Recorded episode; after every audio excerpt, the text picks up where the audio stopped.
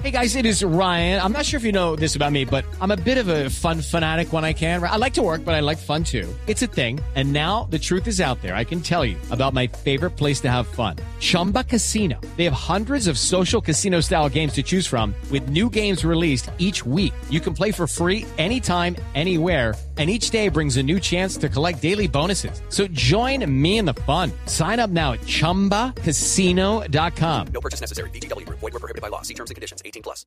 Este lunes será el encuentro entre el Papa Francisco y el presidente Juan Manuel Santos en el Vaticano. La paz será el tema principal. Desde Roma, la enviada especial de Blue Radio, Silvia Patiño. Oscar, está todo listo para que mañana pues sea este encuentro entre el Papa Francisco y el presidente Juan Manuel Santos. Usted lo ha dicho, el tema principal es la paz. Pero la noticia que hemos podido establecer pues es justamente que el Papa Francisco pedido que esta audiencia que estaba prevista para que fuera durante una hora se extienda una hora más. Es decir, que el encuentro mañana aquí en el Vaticano va a ser de dos horas. El Papa Francisco, por supuesto, le va a entregar nuevamente todo el apoyo de la Iglesia Católica al proceso que se desarrolla en La Habana con la guerrilla de las FARC. Escuchemos al presidente Santos. La Iglesia desde el primer momento ha estado apoyando el proceso de paz, ha estado siguiendo muy de cerca, el Papa también, todo el desarrollo del proceso. Le voy a agradecer además ese apoyo.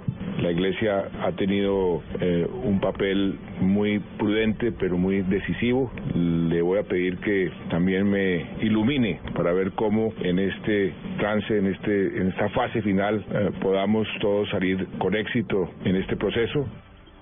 Pues uh, muy bien, hay total expectativa entonces aquí en Italia por eh, esta agenda del presidente Santos por Europa que está marcada, por supuesto, por eh, el apoyo que ha recibido el mandatario de los diferentes uh, países uh, y de los de diferentes estados al proceso de paz. El presidente Santos posteriormente viajará a Estocolmo tendrá una visita oficial que inicia con una audiencia con el rey Carlos Gustavo, seguida de un encuentro con miembros del Parlamento y que concluirá en una reunión y una cena de trabajo con el primer ministro Stefan Loven. Es la noticia entonces que se registra aquí desde el Vaticano cuando son las 2 de la tarde, 4 minutos en Roma, Italia. Silvia Patiño, Blue Radio.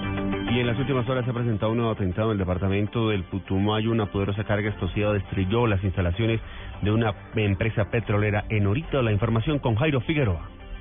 Una fuerte explosión alteró anoche la tranquilidad de Norito, municipio distante a tres horas de Mocoa, la capital del Putumayo. El secretario de gobierno de esta localidad, Manuel Jaramillo, explicó los hechos que alteró el orden público en la región. Es un atentado, es un atentado contra la vivienda de, este señor. No hay víctimas fatales, hay cuantiosos daños materiales. El atentado destruyó en gran parte las instalaciones de propiedad del señor Jorge Aley Patiño, representante de la firma contratista JR. Y está participando en unos eh, plantones que le estaban haciendo a las peteras contratistas de Ecopetrol y Ecopetrol en, en sí. Por el hecho, las autoridades municipales y la fuerza pública harán un consejo de seguridad de este domingo. Jairo Figueroa, Blue Radio.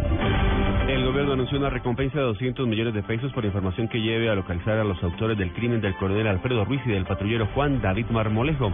La información con Miguel Garza. Al término del Consejo de Seguridad Extraordinario, luego del ataque de la guerrilla de las FARC en el que murió el coronel Alfredo Ruiz Clavijo, comandante operativo de la Policía de Nariño, y el patrullero Juan David Marmolejo, al igual que un civil en zona rural de Córdoba, Nariño, el ministro de Defensa Juan Carlos Pinzón anunció una recompensa de 200 millones de pesos por información que lleve a los responsables. Además dijo que estos atentados se están produciendo por órdenes directas de alias Timochenko. ¿Por qué estamos viendo estas acciones de terrorismo? Hemos obtenido documentos de inteligencia a raíz de operaciones recientes, donde vemos la orden de los jefes de FARC, específicamente de alias Timochenko, ordenando a las estructuras criminales de esa organización realizar atentados contra la infraestructura, realizar atentados contra los intereses de la población civil.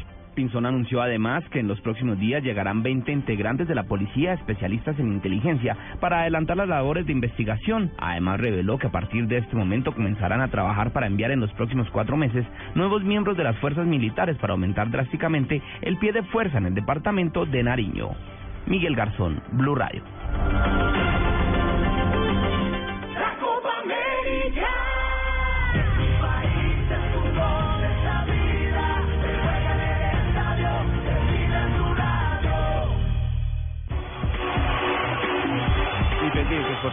En Blue Radio del partido de esta tarde entre Colombia y Venezuela, el debut de nuestra selección en la Copa América en el Grupo C y las autoridades de Bogotá toman medidas especiales de seguridad para el partido de esta tarde.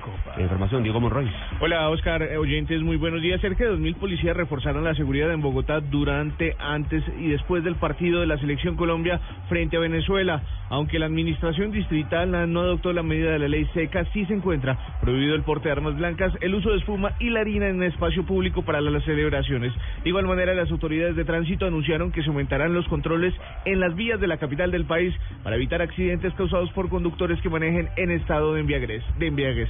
Finalmente, la alcaldía habilitó para este domingo 10 pantallas gigantes en el Parque de la 93, en Usaquén y en algunos centros comerciales, en donde también se transmitirá el partido de la Selección Colombia y Venezuela. Blue Radio estará en Centro Mayor con todos los oyentes y con todas las personas con una pantalla especial transmitiendo este partido de la Selección Colombia en su debut de la Copa América. Diego Fernando Monroy, Blue Radio.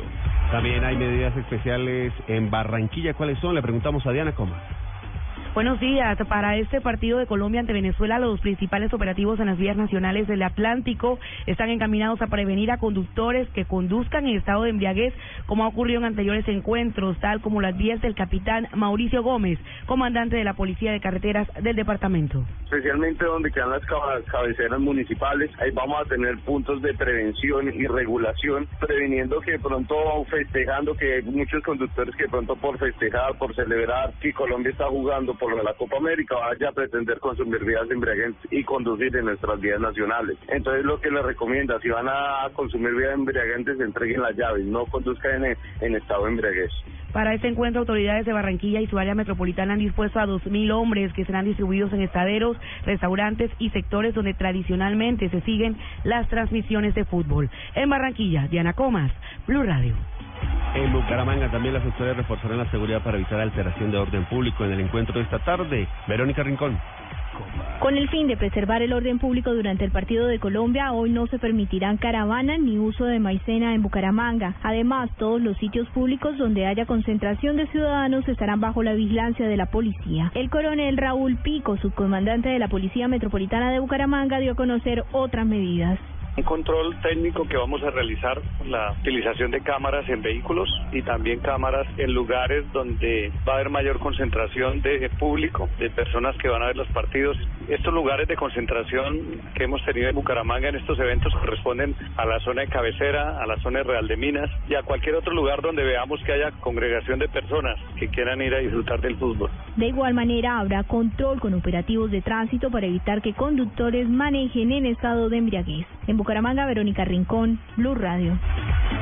Y a las 2 de la tarde la selección nacional enfrenta a Venezuela en el primer partido del Grupo C. Sobre el encuentro y sus expectativas habló Radamel Falcao García. La información con el enviado especial de Blue Radio, Juan Pablo Hernández. muy buenos días. Llegó el día del debut de Colombia y Venezuela. Jugarán a partir de las 2 de la tarde. El 9 de la selección Colombia, Radamel Falcao García, habló sobre su regreso a la selección en un torneo oficial. No lo tomo como una revancha es una posibilidad y una oportunidad en un torneo, el torneo más importante de América, reencontrarme nuevamente con este grupo y representar a nuestro país. Creo que esos, esos condimentos generan en mí muchísimas sensaciones y cada vez que se viste la camiseta de la selección eh, siento el máximo orgullo, así que esto para mí es, es lo más importante en mi carrera en este momento, es lo más lindo, voy a tratar de disfrutarlo al máximo.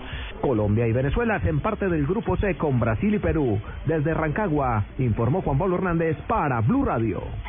Noticias contra reloj en Blue Radio. A las 7 de la mañana, 11 minutos, noticias contra reloj, noticias en desarrollo, tiendas de campaña, espacios comerciales y hasta túneles son los campos de refugiados improvisados que Italia ha instalado para dar recibo y ayuda a los cientos de migrantes que han quedado bloqueados en el país tras el cierre de las fronteras de los estados vecinos. La cifra, el ejército norcoreano disparó hoy tres misiles de corto alcance desde su costa oriental en lo que parecieron ser una serie de lanzamientos de prueba, informó hoy el Estado Mayor Conjunto de Corea del Sur. Atentos porque la Unión Europea y Cuba celebrarán este lunes y martes una nueva ronda de negociaciones para un acuerdo de diálogo político y de cooperación pocos días después de que los líderes europeos y la comunidad de estados latinoamericanos caribeños CELAC respaldaran las conversaciones entre las partes.